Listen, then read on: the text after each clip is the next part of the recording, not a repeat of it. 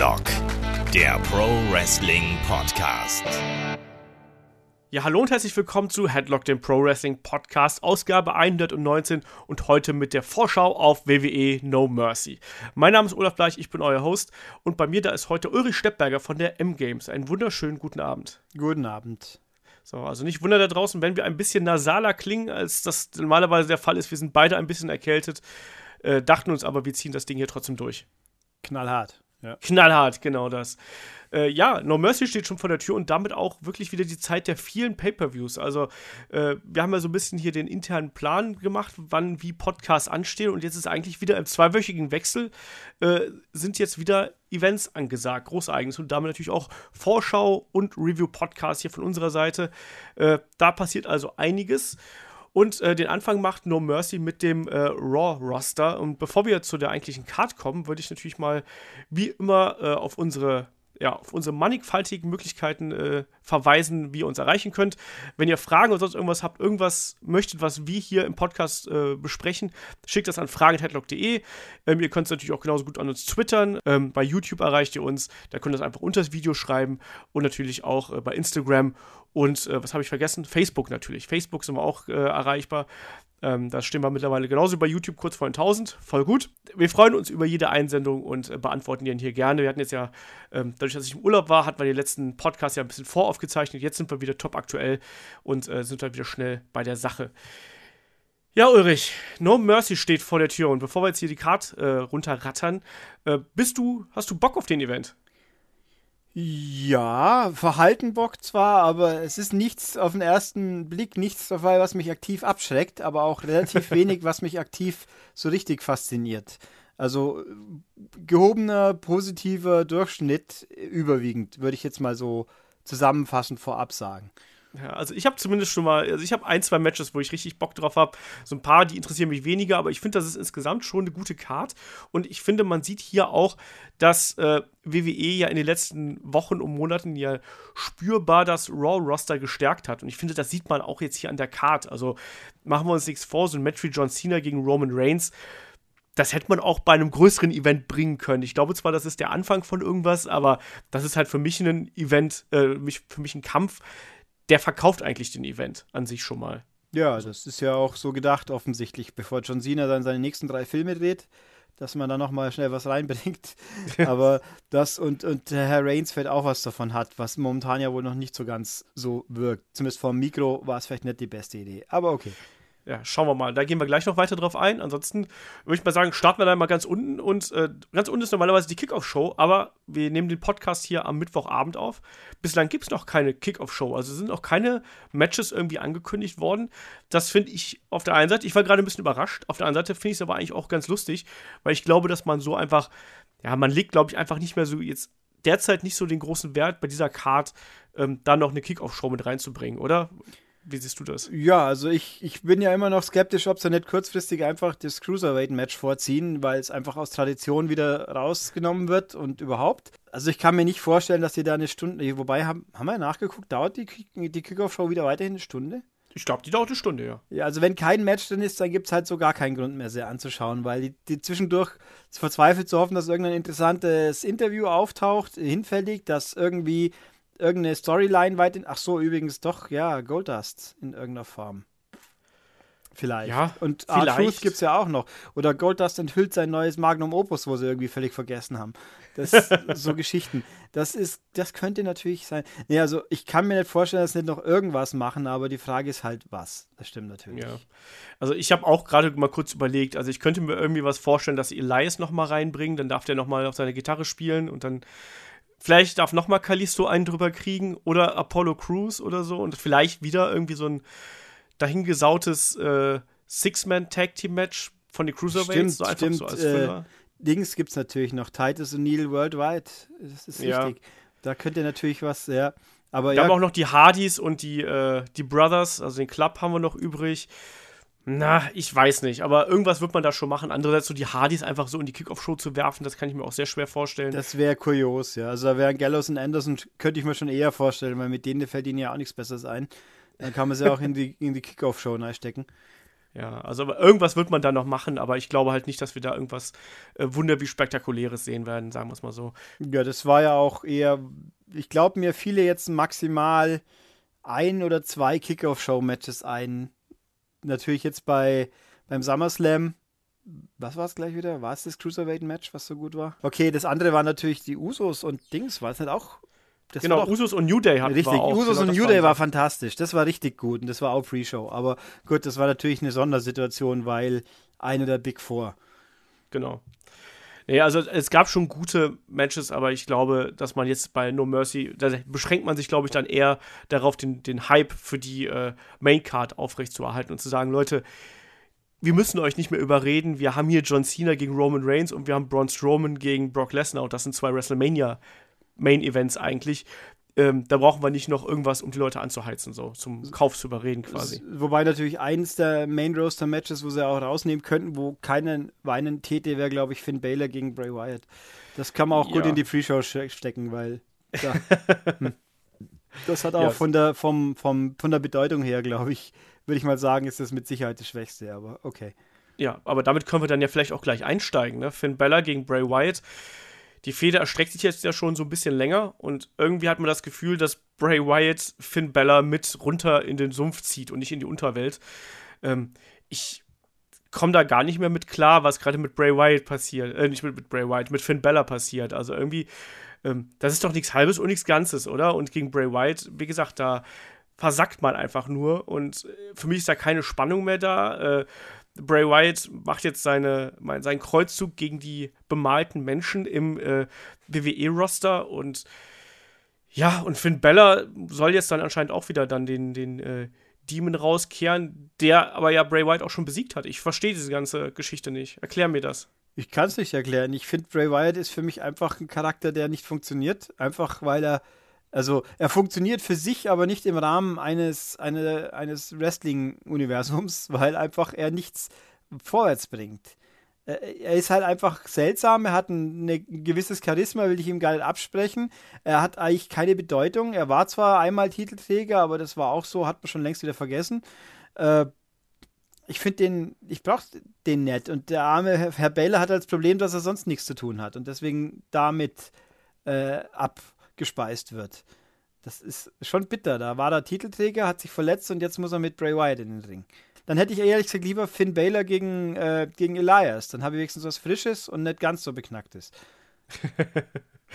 ja, also ich muss aber sagen, ich fand es jetzt zum Beispiel bei Raw ganz cool, äh, Dustin Rhodes mal zu sehen. Ich fand diese Metamorphose dann vom äh, Goldust hin zu Dustin Rhodes fand ich äh, ganz interessant. Ich bin auch ein großer Befürworter von äh, Dustin eigentlich.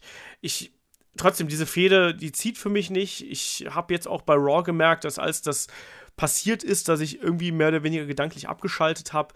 Das ist halt sowas, ich finde, Finn Bella muss, der braucht irgendwas anderes. Aber wie du schon gesagt hast, das Problem ist halt, es gibt nicht genug äh, etablierte Namen eigentlich im, äh, bei WWE aktuell, also zumindest keine etablierten Heels.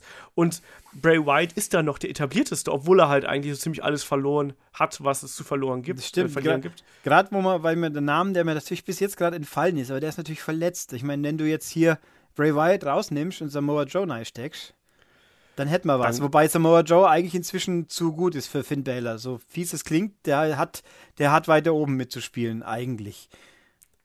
Ja, eigentlich ja, aber trotzdem, äh, man könnte dadurch, da hätte man eine ausgewogenere Fehde und vor allem auch eine Fehde, ja. wo man interessierter dran ist. Und in diesem Fall ist es halt so, ja, das ist irgendwie ganz merkwürdig, wie gesagt, das mit, den, mit dem Facepaint finde ich irgendwie auf eine trashige Art und Weise interessant, aber es fesselt mich jetzt ja. nicht. Und vor allem, eigentlich hat man sich ja auch mit dem SummerSlam-Match der beiden ja schon so viel vorweggenommen, weil eigentlich ist doch der Punkt, ist doch klar. Also Finn Bella hat das Ding eigentlich schon gewonnen und jetzt kommt Bray Wyatt nochmal so, jetzt nochmal so. Hm.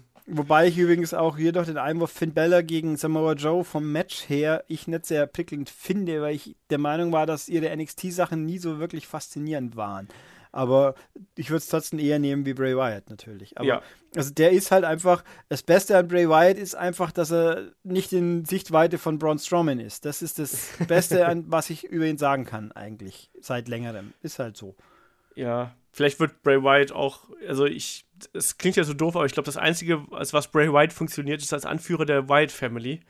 man munkelt ja, dass irgendwann Luke Harper und Eric Rowan wieder zusammenkommen sollen bei SmackDown und gerepackaged werden sollten.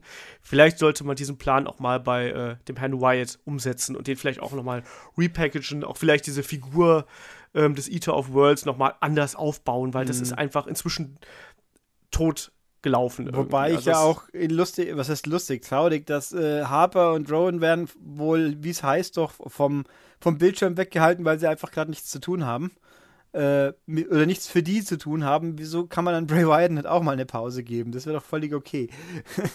ja, und vor allem, der tritt ja auf der Stelle, das ist ja das Schlimme. Also der entwickelt sich ja in seinem Charakter nicht weiter, sondern es ist immer dasselbe Gebrabbel und hier und da mal so ein paar Ausbrüche nach links und rechts, aber es ist ja nun keine Entwicklung. Also ich habe jetzt nicht 100% genau im Kopf, wie lange Bray Wyatt jetzt im Main Roster ist. Ich würde jetzt mal so auf drei bis vier Jahre schätzen, gefühlt. Ähm, und ich habe das Gefühl, dieser Charakter, der steht, der stagniert seit drei oder vier Jahren.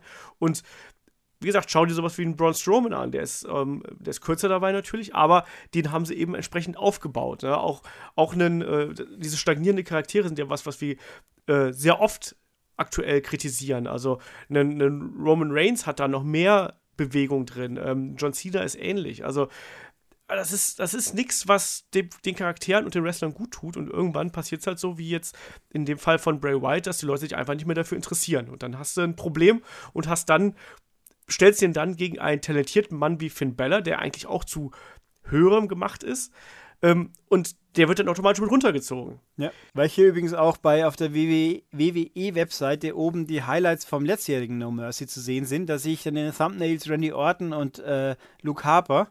Und dann denke ich mir, das letzte Mal, dass ich Bray Wyatt irgendwie interessant fand, war so diese unheilige Allianz mit äh, Randy Orton und Luke Harper, die sich gegenseitig misstrauen und dann doch zusammen. In der Rahmen, den hätten sie, den haben sie viel zu früh abgeknickt. Und das hat von, haben alle drei nicht von profitiert, würde ich sagen, am Ende. Dann, ach ja, schade drum, ja. aber wir können es nicht mehr rückgängig machen. Und jetzt, jetzt kommt halt dann der Demon, der drunter leiden muss, noch ein bisschen. Ja auf ein neues. Äh, was glaubst du denn, wer macht denn hier das Rennen?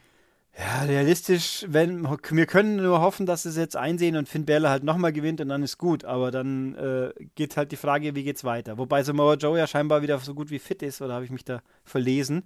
Ja, der müsste eigentlich so gut wie fit sein. Dann wäre das eine Option, dass man den halt doch da Bray raus, Joe rein, dann haben wir wenigstens, es ist auf jeden Fall unterm Strich besser, aber also ich hoffe, das heißt, eigentlich ist es mir völlig egal, das Match, aber wenn, dann noch Finn Baylor vielleicht. Ja, also ich tippe auch hier auf Finn Baylor, weil der muss einfach gewinnen. Also an, alles andere äh, wäre extrem kontraproduktiv und ich möchte auch vor allem nicht mehr diese Fehde weiter fortgesetzt sehen. Das ist mein größtes Problem eigentlich dabei. Finn Baylor soll das Ding hier gewinnen, dann steht es 2 zu 0 und dann Deckel drauf, so. Dann ist das Ding vorbei und Bray Wyatt kann dann irgendjemand anders in der nächsten Raw-Sendung überfallen, wie er es ja immer macht. So, dann geht irgendwann wieder das Licht aus, dann steht er wieder daneben und dann schwupps haben wir eine neue Fehde. Ja. Das war ja leider zuletzt die Art, wie man Bray Wyatt eingesetzt hat. Und wir wollen da gar nichts zu sehr kritisieren. Also, wie gesagt, also von, den, von, von der Ausstrahlung her äh, ist Bray Wyatt super, aber eben die Art und Weise, wie er eingesetzt wird, ist halt seit Jahren einfach komplett für den Eimer. Jo, nächster Kampf. Ähm, Würde ich mal sagen, machen wir mal das Intercontinental Championship Match zwischen The Miz und Jason Jordan.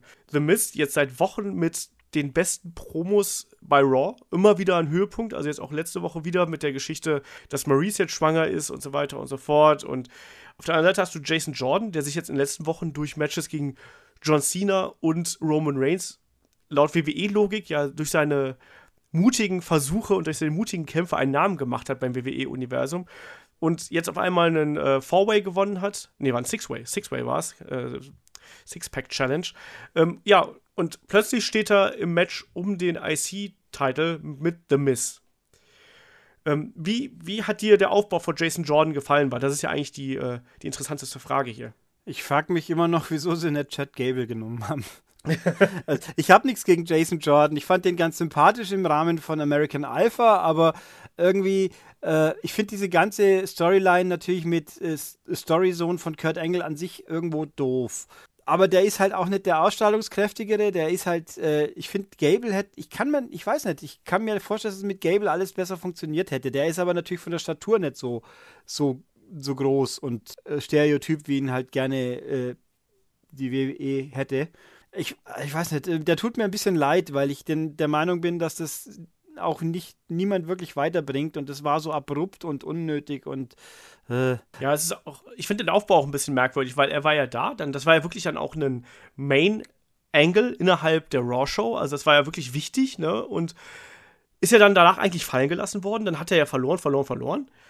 Und dann auf einmal so, ach ja, lassen wir ihn doch mal hier gegen die dicken Brocken antreten, dann verliert er weiter und wird aber dadurch irgendwie relevant und dann steckt man ihn in, das, in diese Sixpack-Challenge und das Ding gewinnt er dann. Also er hat jetzt quasi so eine Siegquote bei Raw von gefühlt, keine Ahnung, 2 zu 8 oder so. und plötzlich ist er im IC-Title-Rennen. Dieser, dieser Kampf war ja schon ursprünglich ja schon für früher festgesetzt. Da hat man dann ja gesagt, nee, wir, wir schieben das noch ein bisschen.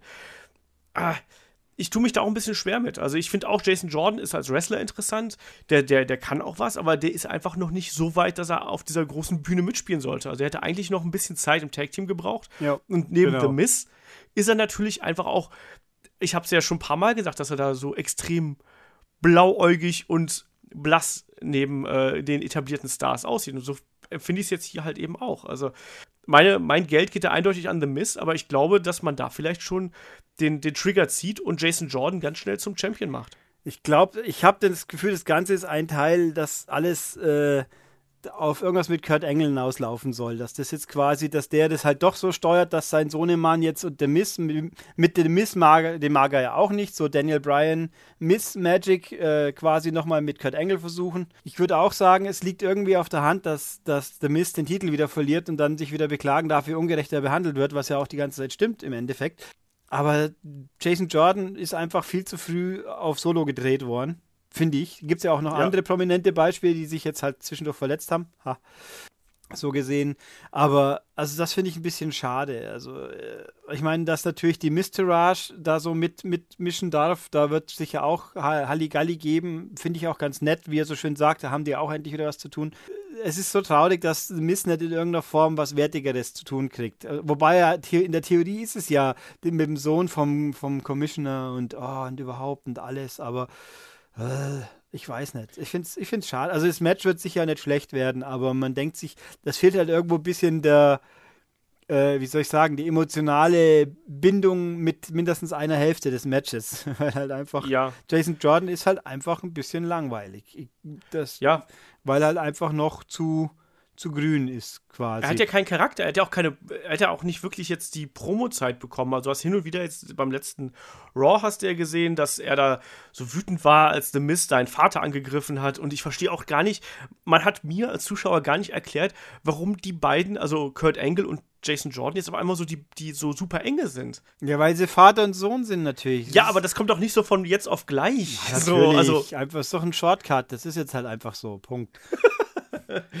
ja, naja, also Also das ist auch ein bisschen, hm, hm, ja, nö. Da, da tue ich mich halt schwer mit, weißt du? Also normalerweise ist es doch eher so, wenn, wenn man seinen Vater seit so vielen Jahren nicht mehr gesehen hat und gerade erst feststellt, ja klar, dann freut man sich und so, aber man hätte doch das wenigstens ein bisschen erzählen können. Also du darfst nicht einfach so, in der einen Folge sind sie jetzt noch, äh, sind sie plötzlich Vater und Sohn und in der nächsten Folge sind sie dann auf einmal so super eng, dass Jason Jordan seinen Vater da verteidigen muss. Ich will da ein bisschen, ich will einfach nur ein bisschen, dass die Geschichte unterfüttert wird. Ich würde, Das ist so. ja, ich, ich, möcht, ich möchte gerne eine Fehde von Miss mit jemand, der es am Mikro wirklich kann. Also Ja. ich, aber, also ich, kann jetzt auch sein, dass ich es einfach verdrängt habe, aber dass die letzten Jahre was gab, wo ich, wie gesagt, vergessen habe, aber ich denke zum Beispiel, ein Chris Jericho wäre halt super. Der, der kann ja reden und der Miss auch. Das wäre mal cool. In der jetzt, also in der jetzt, in ihren jetzigen Inkarnationen auch. Oder halt auch Kevin Owens fände ich ganz cool, weil der ja am am Mikro immer regelmäßig alle wegräumt, wenn er mal darf. Äh, und wobei, das wäre mal super, die zwei missverstandenen Heels gegeneinander, aber es funktioniert natürlich nicht, ist mir auch klar. Aber, aber das wäre, hätte auch einen gewissen Charme. Ähm, halt jemand in dem Kaliber, aber äh, gut, Miss und Cena hatten wir zugegeben, aber sonst äh, ja, geht es mir auch ein bisschen ab. Schade. Ja. Ja, ich bin mal gespannt, wie das, wie das Match dann tatsächlich wird. Also, weil tendenziell kann ich mir halt schon vorstellen, dass das ein unterhaltsamer Kampf wird. Ja, Ähm, aber natürlich auch mit Eingreifen der Mistourage, davon gehe ich einfach mal aus. Ähm, ich habe gerade eben gesagt, ich tippe mal hier darauf, dass, dass es durchaus möglich ist, dass Jason Jordan ähm, hier schon den Titel gewinnt. Ich sag mal, er gewinnt ihn nicht bei No Mercy, sondern ich glaube, dass er hier durch die Q gewinnt und äh, dass man erst vielleicht in der Raw-Sendung danach ähm, dann wirklich einen Trigger zieht und dass er dann ein Rematch bekommt. Mein Tipp. Also hier gewinnt noch The Miss. Äh, hier, hier, verliert The Miss, behält aber den Titel und dann in den darauffolgenden Wochen äh, darf dann Jason Jordan sich noch den, den Gürtel holen. Ich tippe jetzt einfach zur Gaudi auf Jason Jordan, weil ich, ich damit nicht glücklich werde, aber das machen sie ja ganz gerne sowas. ja, nicht glücklich ist auch ein gutes Stichwort für den, das nächste Match. Das ist nämlich um die WWE Cruiserweight Championship zwischen Neville und Enzo Amore. Und Enzo Amore war ja bekanntermaßen auch nicht besonders glücklich die letzten Wochen. Ähm, also ich habe ja das Gefühl gehabt, dass die letzten Wochen waren ein einziger Spießrutenlauf für Enzo, wo er ja auch eigentlich nur bestraft worden ist von einer Geschichte zur nächsten. Also auch die Aktion beim letzten Raw jetzt mit, äh, mit Braun, wo er sich da hat vermöppen lassen ohne Ende. Das war für mich eine eindeutige Bestrafungsaktion. Oder auch die Wochen davor, äh, wo er da zusammengehauen worden ist. Also hast du auch das Gefühl gehabt, dass man, also man weiß ja, dass, dass Enzo hinter den Kulissen Probleme hat, hier und da, das ist ja auch offen angesprochen worden.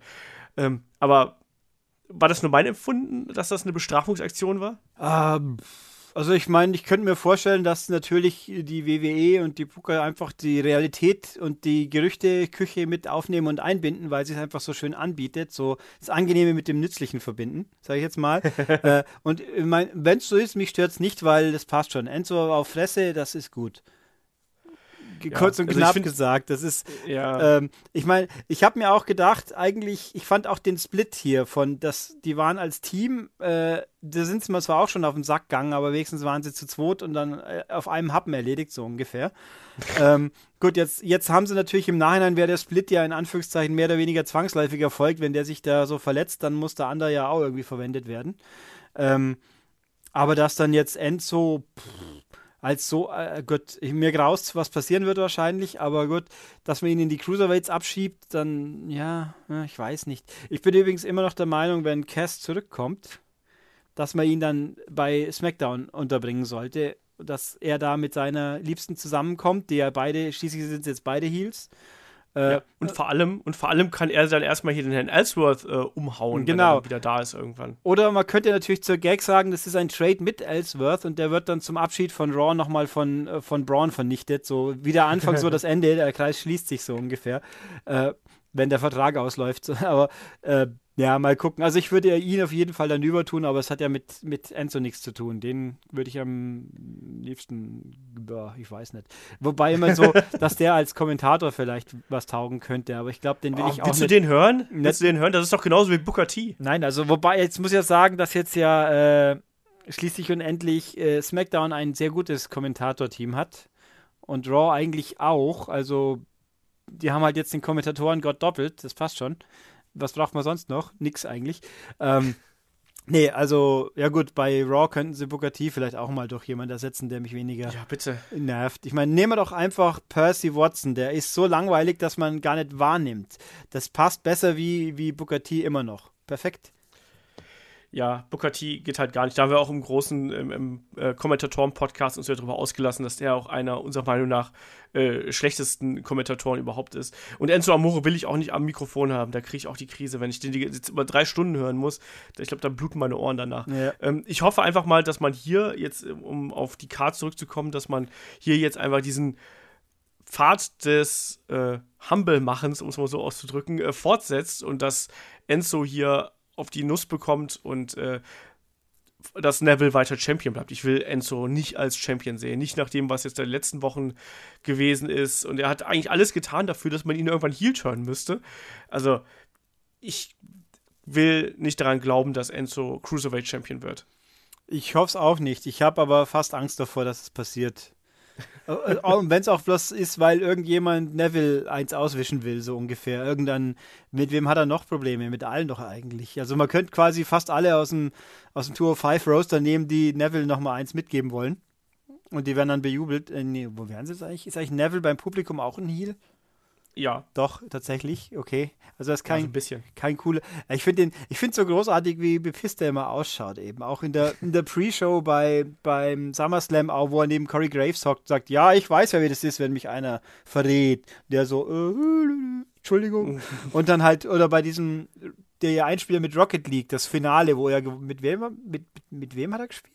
Mit der, oh, keine Ahnung. Also, er hat das Rocket League Finale gegen, er und seine Partnerin gegen Charlotte und AJ Styles, glaube ich. Und, er, und sie freut sich halt so und er sitzt so daneben und schaut so, so leicht genervt äh, in die Kamera nach dem Motto, ich muss mit der spielen, aber hey, ich gewinne wenigstens. Also großartig. der ist, er ist einfach als Heel super.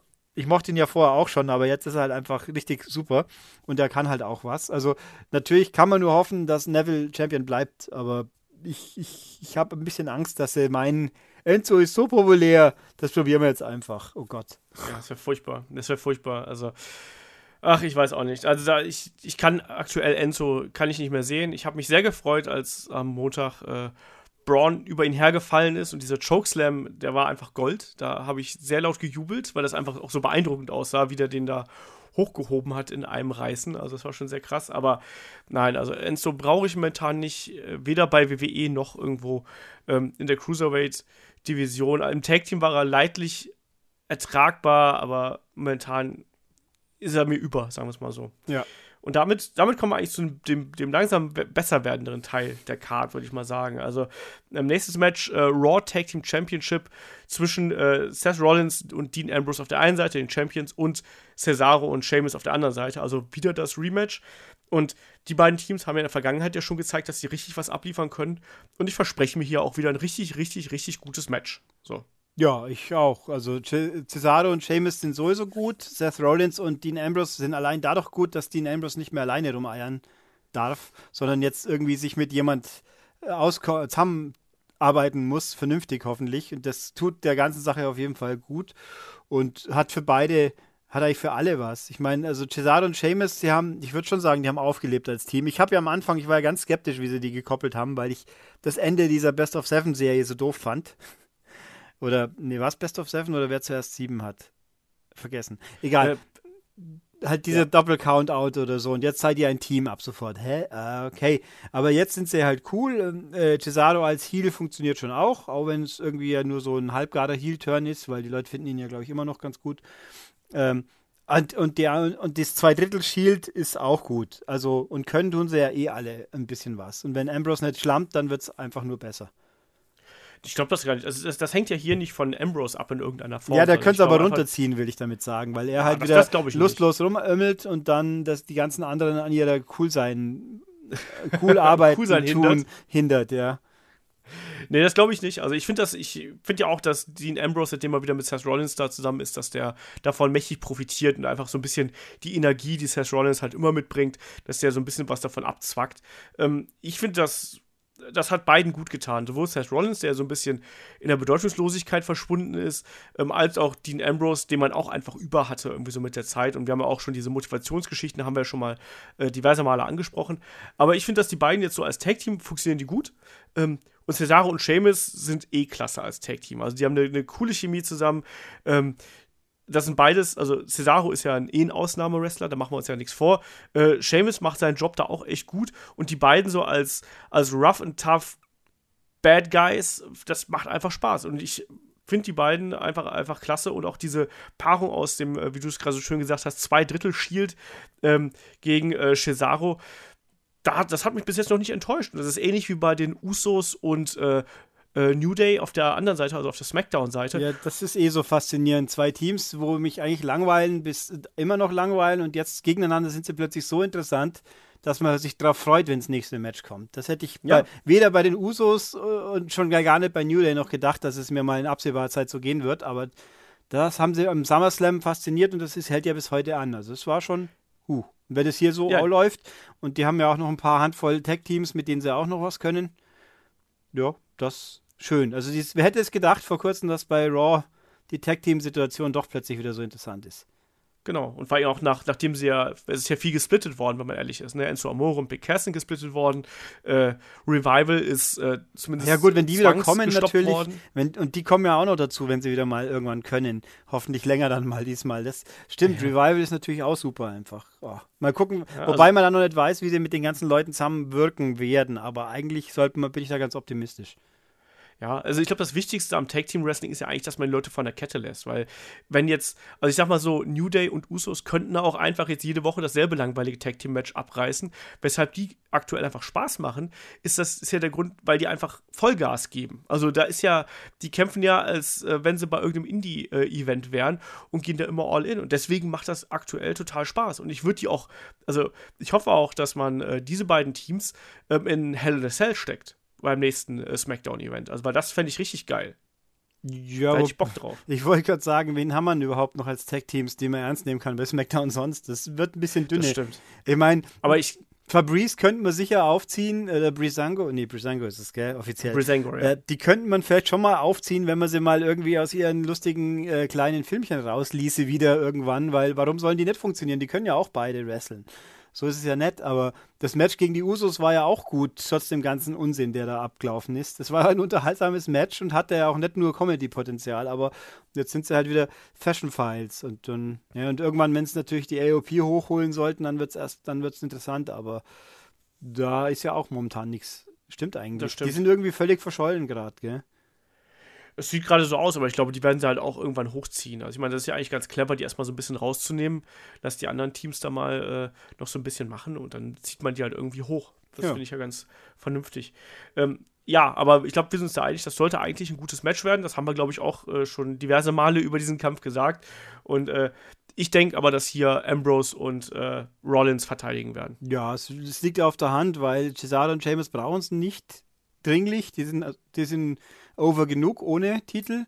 Und, äh, und die anderen zwei zwar vielleicht auch, aber dann muss man nicht dauernd hin und her wechseln, wenn es keinen tieferen Nutzen bringt. Kann man also auch den Titelträger auch lassen. Genau. Ich fände es auch mal ganz nett, wenn es einfach mal so ein bisschen da bleiben würde, das, das Titelgold. Und äh, damit könnte ich da eigentlich ganz gut leben. Aber ich kann hier eh mit beiden Seiten leben. Also ich würde jetzt auch nicht anfangen zu weinen, wenn äh, Cesaro und Sheamus auf einmal wieder Champions sind. Im Gegenteil, das würde mich wahrscheinlich sogar noch ein bisschen mehr freuen. Ähm, nächster Kampf, Raw Women's Championship Match. Äh, plötzlich ein äh, Fatal Five-Way, nämlich zwischen äh, der Championess Alexa Bliss, Sasha Banks, Bailey, Nia Jax und Emma. Also sprich mal eigentlich so ziemlich alle Damen in einen Topf geworfen, also mal äh, von, äh, wie heißt du, Dana Brooke ausgenommen. Ja, Dana Brooke, ich habe überlegt, gibt es noch jemanden, mit dem Dana, Dana Brooke ein Pre-Show-Match machen könnte? Ich glaube aktuell, habe ich irgendjemand vergessen? Ich glaube nicht, oder? Ich weiß es nicht, ich habe auch schon überlegt, aber ansonsten, da sind wirklich alle namhaften Damen sind da mit drin. Ähm, es war, ja auch ursprünglich, war es ja als, als One-on-One gedacht, in Anführungsstrichen. Also erstmal war es ja Alexa Bliss gegen Sasha Banks.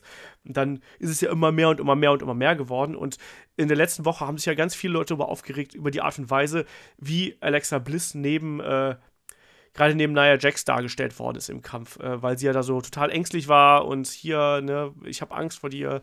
Äh, wie hat dir das gefallen? Findest du, dass man da den äh, Alexa Bliss-Charakter so ein bisschen geschadet hat? Äh, ich weiß nicht, ich finde es einfach realistisch irgendwo. Die ist ja die kleinste und die Nia Jax ist halt ein Riesenberg. Es, es wäre realistisch, wenn die auch nur einen Funken Realismus anwenden muss an diese Gleichung, dann, dann haut die die einfach platt. Fertig.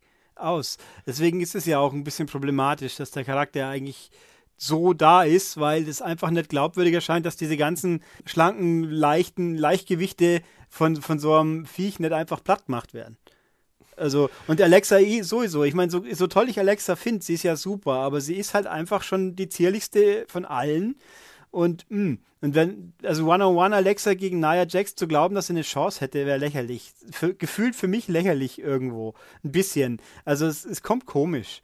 Ähm, so gesehen finde ich das schon korrekt, dass die äh, Angst hat und das, ja, und halt nicht sagt heroisch, ach, ich mach dich trotzdem rund. Das ist ein, das ist, sie ist aber Heal schließlich und endlich und kein Face. Ja. Die äh, ewig optimistische Face, der, wie man sieht, wie langweilig das enden kann, haben wir ja an Bailey gesehen. Ich finde, also was mir an diesem Match wirklich nicht passt, ist, ba Bailey ist so überflüssig wie sonst was. Die hätte man ruhig schon noch ein bisschen länger pausieren lassen können. Oder hätte es halt im nächsten Raw dann überraschend geschoben. Aber warum musste in diesen Matches nur rumeiern? Bailey habe ich nicht vermisst ich vermisse sicher nicht, wenn es da jetzt. Äh, hm, Sa Sascha Banks ist so ein Fall für sich. Ich bin ja nicht der größte Fan, aber die, die ist schon okay. Ich würde mir, was ich cool fände, einfach als aus Abwechslungssicht, wenn man aus einer Emma einen weiblichen Jinder Mahal macht, im Sinne von gebt ihr eine Chance und lasst sie endlich mal. Das kann ja nur besser ja. enden wie bei Jinder. Ich meine, das alles andere. Aber ich finde dieses ständige Rumreiten bei ihr auf die Social Media Gedönse und so Ja, weil es halt nicht, dann müssten sie es halt endlich mal konsequent durchziehen und dann kann dann, also nicht jeden Mo äh, Edge Badge, jetzt hast du es gesagt, ist da, das wird schon nochmal wieder abgewatscht, sondern vielleicht gewinnt sie ja jetzt. Dann hätte das Ganze wenigstens einen Nutzen gehabt, statt dass es dann die nächsten paar Wochen wieder, ach ja, und eigentlich war ja die Chance nicht fair, weil da ja fünf andere, äh, vier andere mit dem Ring waren und so. Dann, dann lasst sie gewinnen. Ich weiß nicht. Also, pff, ich sag mal, wenn nicht Alexa, dann bitte Emma. Ja, ich glaube, Emma ist so ein bisschen der, der heimliche Publikumsfavorit hier. Aber eigentlich wird Emma wahrscheinlich als erste raus, rausfliegen und das war's dann, oder? Sie wird äh, es, es, ist auch, es ist auch kein Elimination-Match, oder? Es ist, ist doch One Fall. Ja, dann wird sie halt als erste platt gemacht und liegt dann einfach und, und, wird halt vergessen. Also, wobei, ich weiß nicht, ich muss zugeben, fünf Leute. Ich glaube eher, dass sie den Pin einsteckt. Ich glaube, dass, ich, also ich meine, das ist ja die einfachste Methode, ist jetzt hier um Alexa Bliss den Titel abzunehmen, kannst du einfach machen, indem jemand anders gepinnt wird von jemand ganz ja, anders. Ja, also jedenfalls, sie kriegt halt die Arschkarte, sagen wir es einfach so. Da gehe ich, da geh ich von aus und das ist dann auch langweilig, weil warum? Dann, versucht halt mal was Neues, weil äh, ich meine, Sascha kann ich mir fast nicht vorstellen, weil dann wäre es jetzt das sechste Mal oder wie oft schon wieder und verliert dann in der Woche eh wieder. Da rechnet doch keiner damit, dass die den Titel länger hält. Ja. Und Nia Jax, also, ja, hm, schwierig. Und Bailey. Ich, ich finde Nia Jax fände ich zu offensichtlich, weißt du, weil die jetzt gerade so stark dargestellt wird. Ja. Also, wenn ich, wenn ich so drüber nachdenke, also entweder, ich tippe wirklich drauf, entweder gewinnt Bailey das Ding. Langweilig. Ähm, auf, Langweilig. Ja, ja, natürlich. Ja, ja, ich weiß. Aber, oder, oder es läuft halt so, dass Nia Jax jemanden platt macht, lass es von mir aus Emma sein. Ähm, und dann Alexa Bliss hinterrücks Nia Jax aus dem Ring schubst oder sonst irgendwas und dann Emma pinnt und dadurch den Titel verteidigt. Ja, also wenn, wenn er bei Alexa bleibt, bin ich zumindest nicht unglücklich. Ich glaube halt, dass sie verschlagen genug ist, um irgendwie ihren Titel hier hinterhältig zu verteidigen. Man hat es ja schon gesehen, dass sie ja dann die Allianz mit äh, Sascha und Bailey ja gesucht hat in dieser lustigen Sequenz. Ich fand das auch echt ein bisschen niedlich, muss ich ja dazu sagen. Also, wie sich da dazwischen gestellt hat und so die Hände hochgehalten hat, das fand ich schon ein bisschen witzig. Mhm. Und ich glaube halt, dass das jetzt man also ich hoffe, dass der Titel nicht schon wieder wechselt, sondern ich hoffe einfach, dass ähm, der Titel da bleibt, wo er ist und dann eben auf irgendeine Art und Weise, die für den Charakter Alexa Bliss dienlich ist, weil ich finde, dass alle anderen Damen nicht ausreichend aufgebaut sind, um jetzt Champions zu werden. Ja. Ich finde, dass Alexa den Titel einfach halten sollte. Das tut der Division gut. Und mit der, mit der kann doch jeder. Irgendwann, jeder hasst sie innerhalb der Division und deswegen kann sie auch gegen jeden irgendwie antreten. Das passt doch. Ja, also ich frage mich, ich habe mir so gedacht, es wird aber aus gesundheitlichen Gründen nicht gehen, dass der Asuka schon irgendwie schmeißen in diesem Pay-Per-View. Dass die so nach nee, dem, ich nicht. eben, wenn die jetzt hier auflaufen täten und die alle fünf einfach abwatscht, so, ja gut, das wäre ein bisschen zu dominant. Aber äh, ich bin übrigens auch überhaupt nicht glücklich, dass Asuka bei Raw landet. Ich finde das total bescheuert.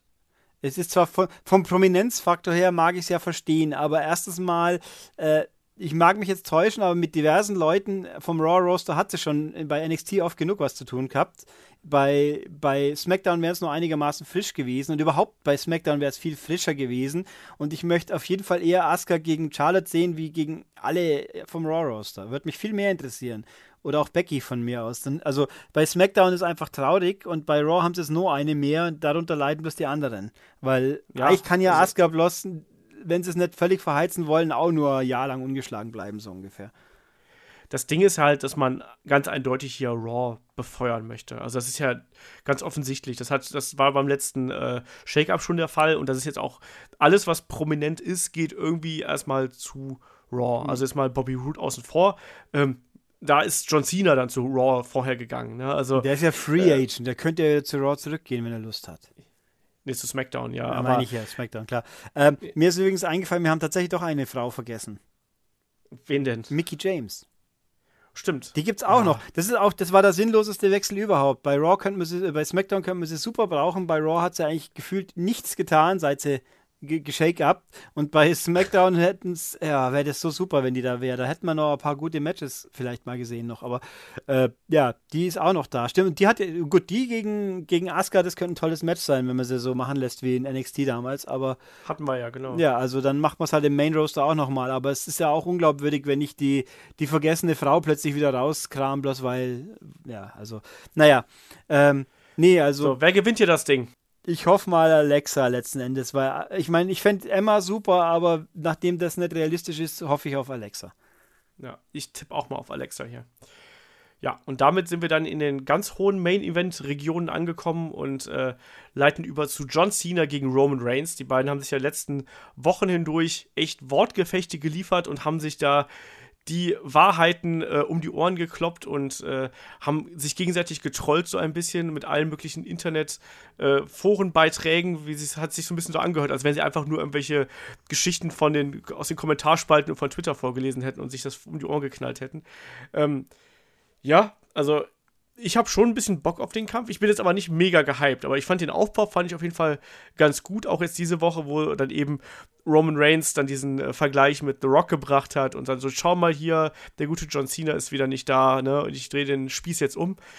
Ja, Ulrich, äh, bist du heiß auf den Kampf und äh, was stellst du dir darunter vor? Was passiert da? Nö, heiß bin ich nicht, weil ich beide für für kompetentesten schlechter Ausdruck. Die können beide was, wenn das Gegenüber passt. Und ich weiß nicht, ob sie aber miteinander so gut passen.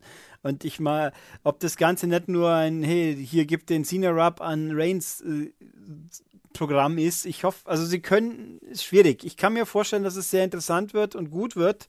Es könnte aber auch irgendwie nicht wirklich funktionieren. Also da bin ich, das Problem ist, dass ich halt beiden Charakteren äh, nicht sonderlich äh, äh, wie soll ich sagen, sehr verbunden bin. Mein Reigns ist halt Reigns, ne? Und Cena ist halt, ist halt der alte Reigns, der, der Reigns von früher oder andersrum oder wie man es wie halt sagen will. Also schwierig. Ich kann mir, also ich gehe davon aus, dass es gut wird, weil sie ja beide, wenn sie wollen und man sie lässt, auch wirklich was können. Nur halt, ob es dann zusammen so gut funktioniert, das muss man halt abwarten. Ich bin halt mal gespannt, wie das Publikum reagiert. Ich glaube, das ist eigentlich das, auf das ich ja am äh, gespanntesten bin. Also ist das Publikum einfach gegen den, der gerade irgendwie oder ist ja für, das Publikum für oder gegen John Cena, für oder gegen Roman Reigns? Ist es irgendwie geteilt oder ist man auf jeden Fall gegen Roman Reigns, weil es halt Roman Reigns ist?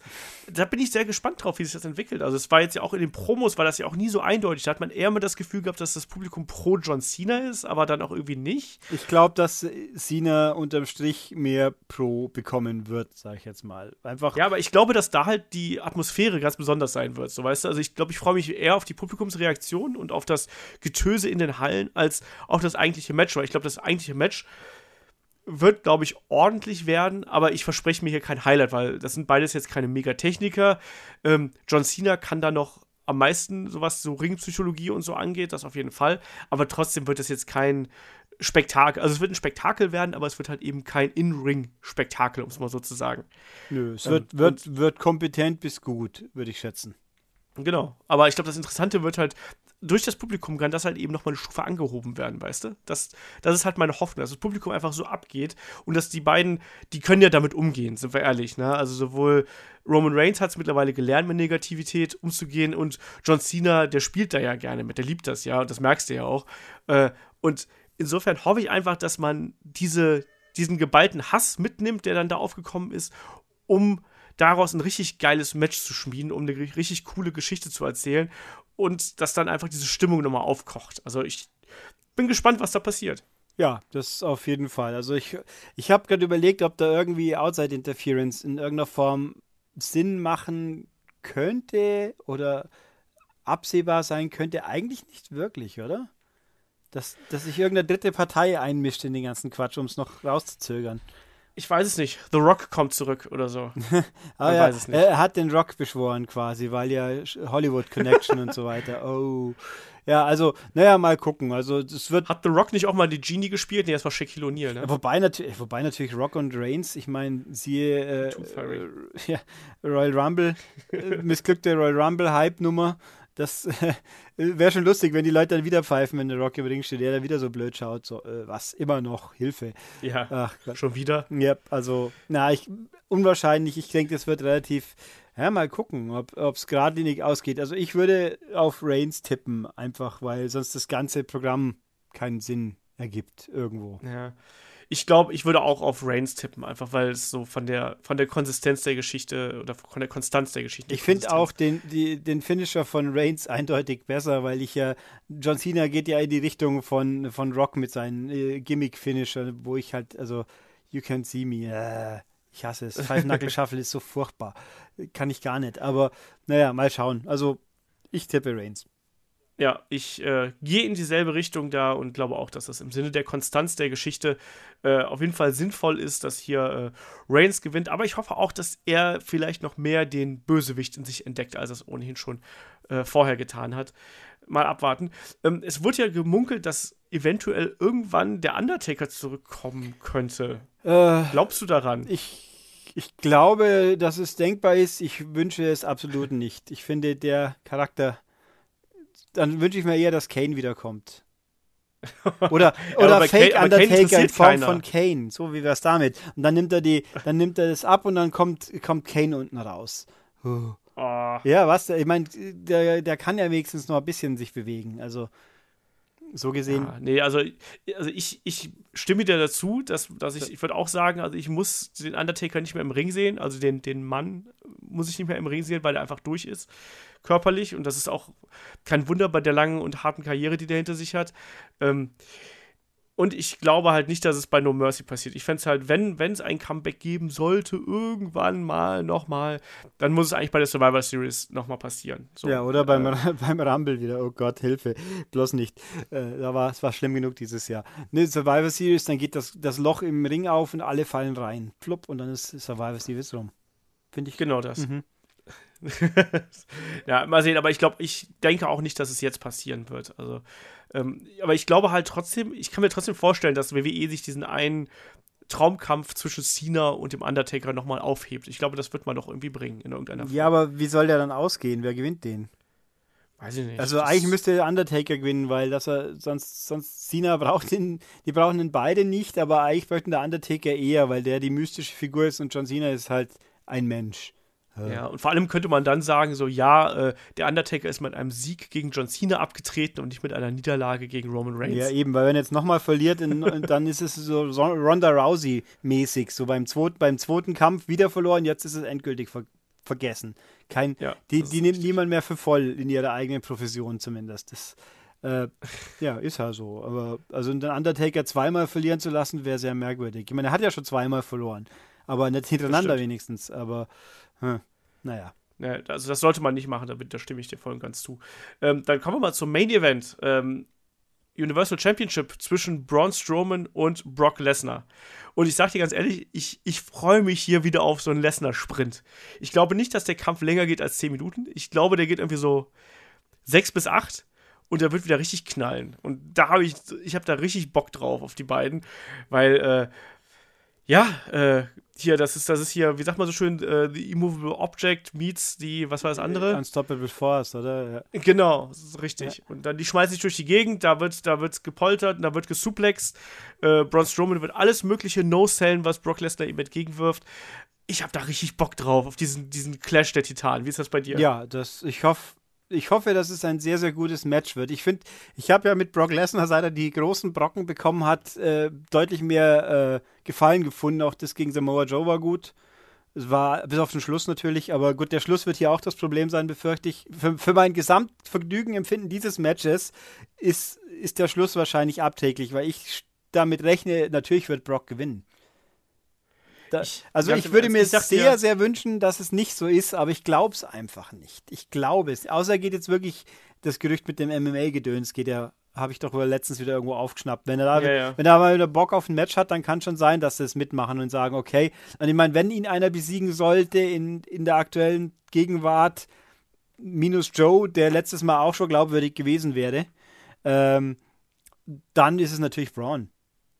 Klar, Ja, aber also ich, ich sag dir ganz ehrlich, also WWE muss jetzt hier, das ist der Moment, wo du einen Star machen kannst. Und wir haben uns die letzten Jahre ja immer gefragt, ich habe sowas ähnliches, habe ich auch schon mal gesagt, ähm, warum WWE Brock Lesnar so stark gemacht hat und so stark gemacht hat. Ich sag's dir, das, das, das ist der Moment, das ist der Moment, ähm, wo man diese ganzen Siege, die Brock Lesnar auf teils etwas langweilige Art und Weise eingefahren hat, rechtfertigen kann. Nämlich, wenn Braun Strowman aus diesem Kampf rausgeht und er ist ein Star, also noch ein größerer Star, als er jetzt ist. Ja, aber, Wenn- aber wenn- Braun Strowman ist nicht Roman Reigns. Der muss zum Star gemacht werden. Wir erinnern uns. Also, ja, ich, ich glaube, WWE weiß, was sie an, was sie an Braun Strowman momentan haben. Und du, du hörst die Reaktionen, die Leute gehen ab. Der, der Typ ist ja auch überall. Also auch die, diese, äh, die, die GIFs von seinen Aktionen, die gehen durchs Internet und so. Also ich glaube, WWE weiß, was man an ihm hat. Und ähm, man kann da jetzt einen Star machen und äh, Brock Lesnar ist, glaube ich, auch bereit, das über sich ergehen zu lassen. Und ich hoffe einfach, dass das jetzt passiert. Ja, Das auch, ist meine, meine, meine Hoffnung. ich meine, Brock macht für Geld alles, so sinngemäß, ohne es jetzt böse zu meinen, das sagt er ja selber so ungefähr. Ich meine, allein, dass er sich von Goldberg hat vermöbeln lassen, das sagt schon, dass er, dass, dass ihm seine, seine Legacy im Sinne von ich bin unbesiegbar nicht so wichtig ist. Dass er auch, dass er für den richtigen Zweck oder die richtig im Sinne von genug Geld auch sich mal auf die Fresse hauen lässt, in Anführungszeichen. Und wenn er, Das wenn er, wenn er die Motivation hat, auch das wahrscheinlich in Geld zu messen, dann macht er es auch richtig gut. Das hat man auch, auch beim, beim SummerSlam ja eben, der hat ja auf die Fresse gekriegt von, von Braun. Das ist, dachte, dachte ich, huch, das war ja schon alles sehr cool. Also ich fände es super cool, wenn es so ausgeht. Ich glaub's aber ehrlich gesagt nicht. Die- Diese ganze These, wir müssen auf äh, dass dann Reigns der, der Gesegnete ist, der endlich die Schreckensherrschaft von Brock beendet. Und dass man sagt, ja, dann kann ja Braun wird immer noch zum Star, wenn er dann Reigns besiegt. Das, die denke, kann ich mir auch gut vorstellen, dass die existiert. Also, ja. Also ich hoffe es nicht. Ja, ich, ja, ich, ich tue mich da schwer mit. Ich glaube, dass ein Sieg, also Braun hat doch Reigns jetzt schon mehrfach besiegt. So, also warum soll er dann durch einen weiteren Sieg, nur weil es um Titel geht, plötzlich zum Star gemacht Weil, er- werden? weil er dann den besiegt, der Brock besiegt hat. Ja, das macht doch keinen Sinn. Das ist doch, das ist doch so, wenn ich. Ja, das ist wir so, reden als von wenn, wenn ich WWE. den, Hallo, ich meine. Ja, nein, aber du weißt, was ich meine. Das ist so wie, äh, keine Ahnung. Das ist so, wenn, wenn der eine mit, wenn, wenn, wenn zwei Typen mit derselben Frau geschlafen haben, dann haben sie eigentlich miteinander geschlafen, so ungefähr. Äh, das ist doch, also wenn überhaupt, dann muss das jetzt gemacht werden und ich hoffe einfach, dass WWE hier den Trigger zieht und erkennt, was Braun Strowman für ein Juwel ist. Wegen dem kommen die Leute in die Hallen und man sieht ja, dass derzeit ähm, die, die Zuschauerquote und äh, die, äh, sag mal hier, die, die Ticketverkäufe, dass die derzeit fallen, also gerade bei SmackDown, weil die, denen fehlt eine Attraktion, aber Braun Strowman ist eine Attraktion und jede Woche passiert irgendwas Interessantes mit dem. Wenn er, egal ob er Enzo Amore verkloppt, ob er Stühle durch die Gegend wirft, ob er äh, hier Krankenwagen umwirft oder sonst irgendwas, der ist der Grund, weshalb man momentan Raw schaut und deswegen, auch als Champion, der muss jetzt, der, der, der muss das Ding jetzt gewinnen. Ich sag's dir ganz ehrlich. Und wenn das nicht passiert, dann, keine Ahnung, dann werfe ich auch einen Tisch um oder so.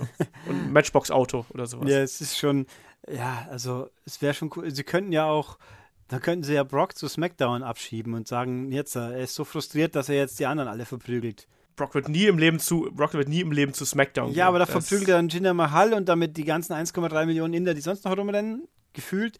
und überhaupt, ach, das ist ja, das, dieses Experiment könnten sie auch gerne mal beenden, aber ich, gut, kommerziell scheint es ja zu funktionieren unterm Strich immer noch, aber ach, ich weiß nicht. Nee, Ja, aber langsam reicht's mit, also auch die letzten Segmente, um da so ein bisschen abzuschweifen Richtung SmackDown, die letzten Segmente mit Jinder waren schon alle sehr, sehr, sehr, sehr hart an der Schmerzgrenze und darüber hinaus. Ja. Und selbst ich, der gesagt hat, so, ja, man versucht hier einen glaubwürdigen Heal aufzubauen, also die Geschichte mit Nakamura, die sie jetzt gemacht haben, ähm, das ist schon nicht gut und das ist nicht unterhaltsam und eigentlich interessiert es einen auch nicht mehr. Und ich habe auch festgestellt, dass ich da gerne mal ein bisschen nach vorne springe, wenn Jinder Mahal seine tausendste Promo hält, in der sich über Shinsuke lustig macht, weil es halt nicht lustig ist. So. Und das ist nicht clever, das ist nicht klug, das ist doof. Und wenn Humor doof ist, dann macht er meistens nicht so richtig Spaß auf diese Art und Weise. Und wenn er einfach nur plump beleidigend ist. Ähm, und so war es jetzt hier.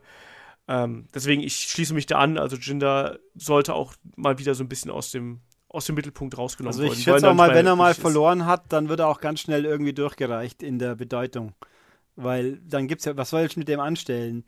Also, ja gut, er könnte natürlich Rache für Indien fordern, aber es will ja keiner mehr.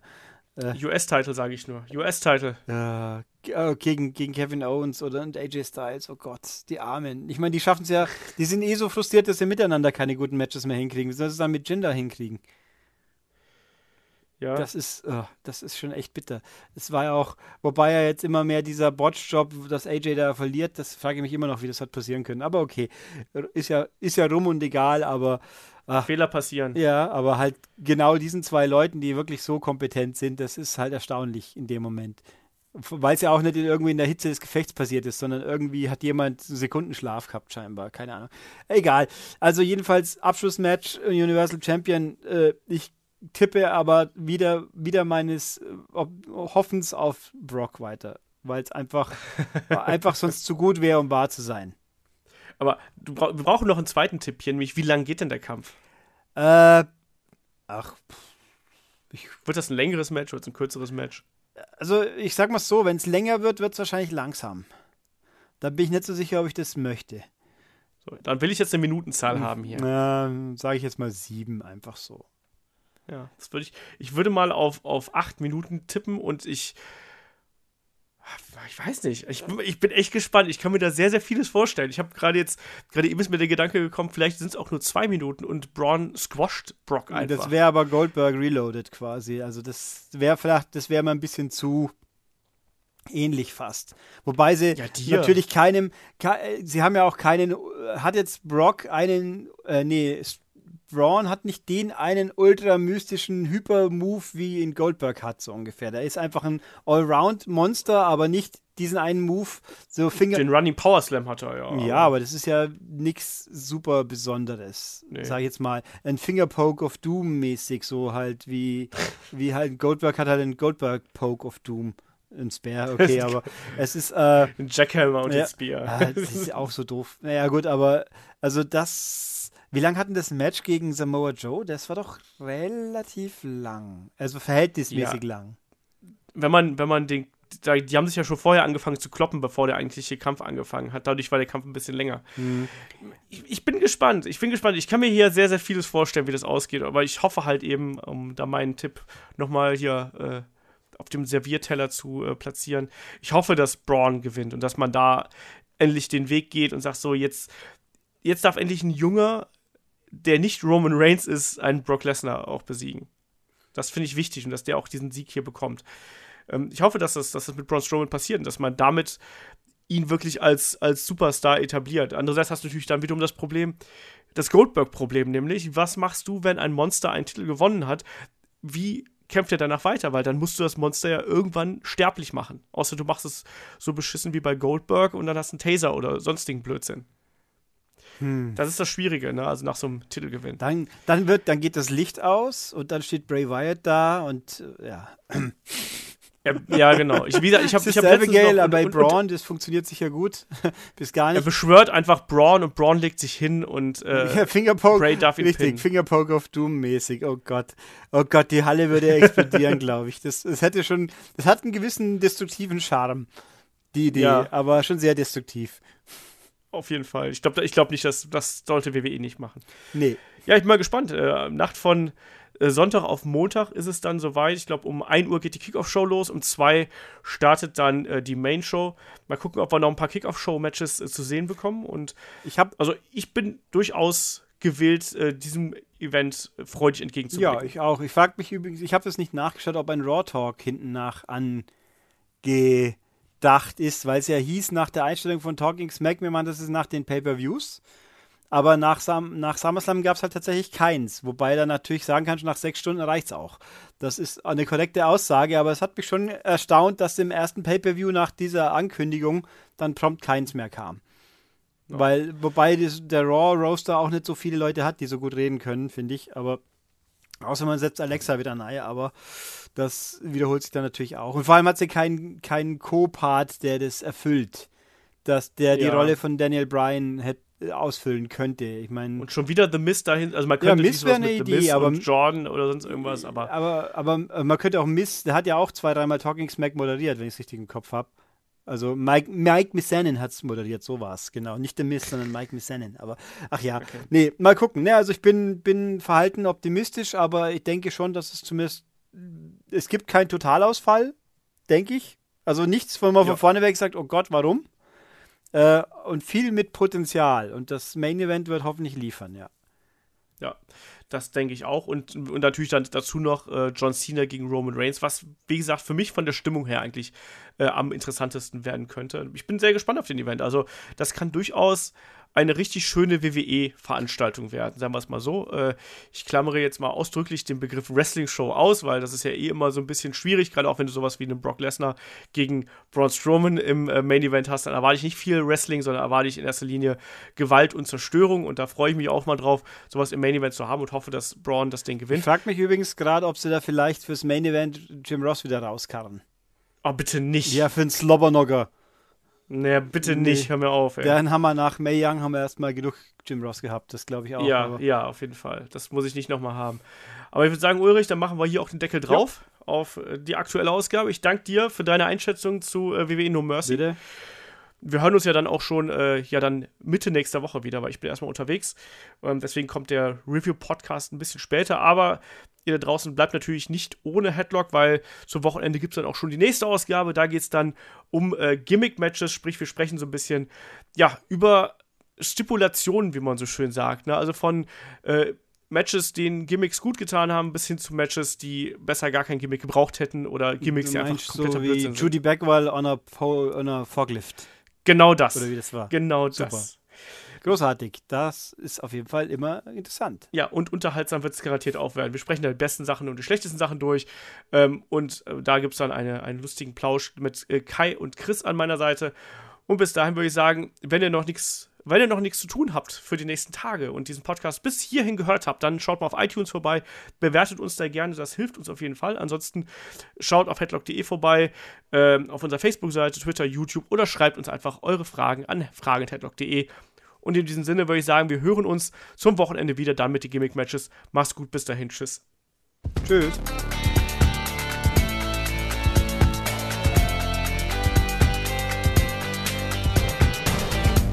Headlock, der Pro Wrestling Podcast.